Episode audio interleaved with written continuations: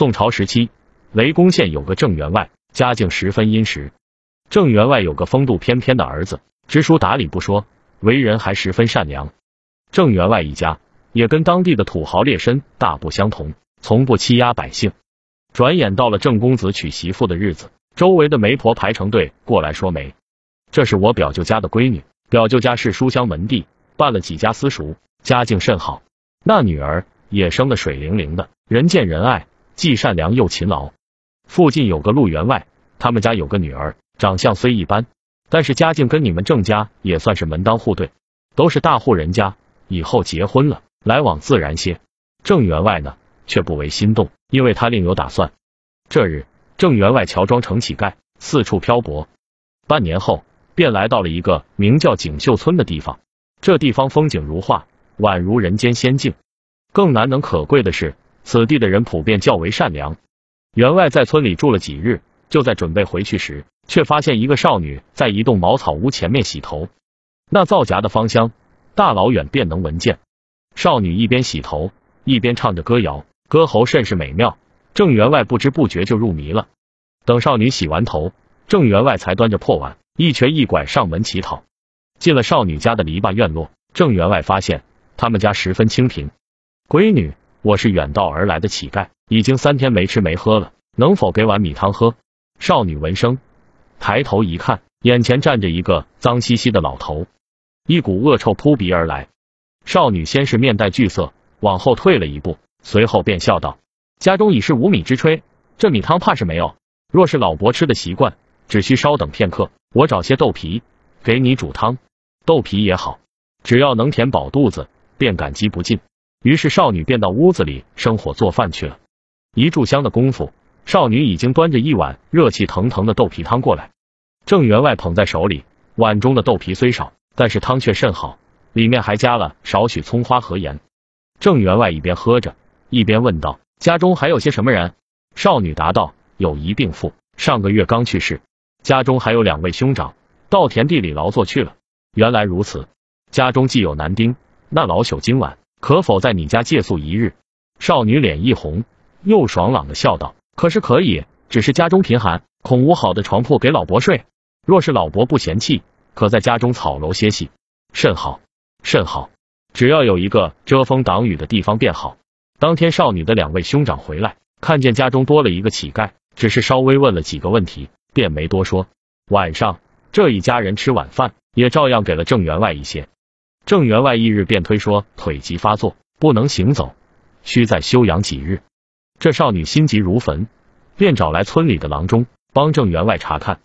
那郎中看完之后，头陀对少女的两位兄长道：“此人并无足疾，恐是来骗吃骗喝的。”两位兄长听了。默不作声，良久，一人才到郑员外面前道：“并非我们兄妹三人赶老伯走，家里穷的揭不开锅，一日三餐自己都顾不上，又如何能照顾得好老伯？听我一言，老伯还不如去那员外家当个帮工，也可以解决吃住问题。哎，老伯有些像我们刚过世的爹爹，若是家里条件好些，若是家里条件好些，老伯跟我们同住又有何妨？就当捡了个爹。”这番话。说的老伯热泪盈眶，给各位添麻烦了，我这便到县里的员外家去。郑员外一瘸一拐的离开了少女的家，没想到少女追了出来，手中拎着一包荷叶，荷叶里竟包裹着一些煮熟的莲子，还有两个树皮捣碎做的窝头。家中别无他物，这粗粮，老伯待在路上也好充饥。郑员外离开后，立马回到家里，心满意足对妻子道：“咱们的儿媳有着落了，今后能否渡过难关，全靠她了。”此人不仅我喜欢，恐你何少爷都喜欢。哦，是谁人家的女子，竟深得老爷欢心？郑员外道：是那锦绣村的女娃，姓孙。话说那锦绣村的兄妹三人，自从老伯离开后，依旧每日勤劳耕耘，过着清贫的生活。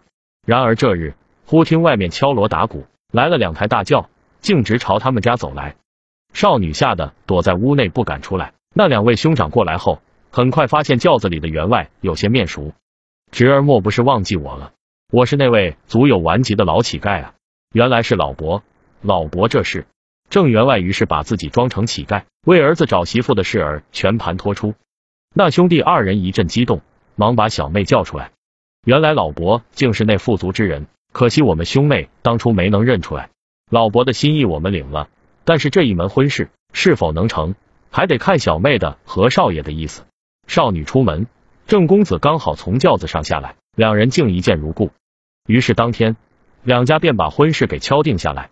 结婚那天可谓热闹异常，郑家深得当地人的喜欢，这街头巷尾的邻居全都来到贺，整个郑家大院张灯结彩。看得少女的两个哥哥热泪直流。不管怎么说，妹妹算是有个好的归宿了。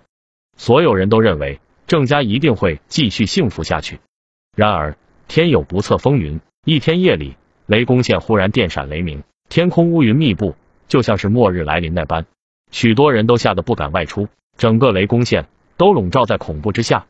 有人说，不知道谁得罪了老天爷，老天爷这是来惩罚雷公县的人的，尤其是这郑家。数十条闪电就在员外府的上空噼里啪啦响个不停，少女吓得紧紧躲在郑公子的怀抱里。忽然，一道长达数十丈的闪电就像一条火龙从天而降，闪电落在了员外家的院子里，又开始爆炸开来，一时间飞沙走石，树木均被劈倒在地。慌乱中，人们竟然找不到郑员外了。第二天，天空放晴，蓝天白云，郑家大院却一片狼藉，瓦砾那些。到处都是。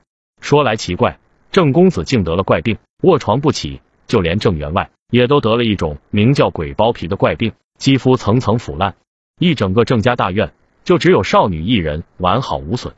尤其是郑员外那一双腿，开始长出一些奇奇怪怪的东西，摸着像是老茧，又像是枯树皮，且散发恶臭。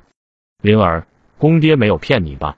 当初公爹便说自己有足疾，现在发作了。这郑家上下都得了顽疾，这钱财也在雨夜被歹人洗劫一空。你还是回娘家吧，别连累了你。儿媳哭道：“公爹对我视若亲生女儿，况且我与郑公子一见钟情，如今他瘫痪在床，要我如何放得下这个家？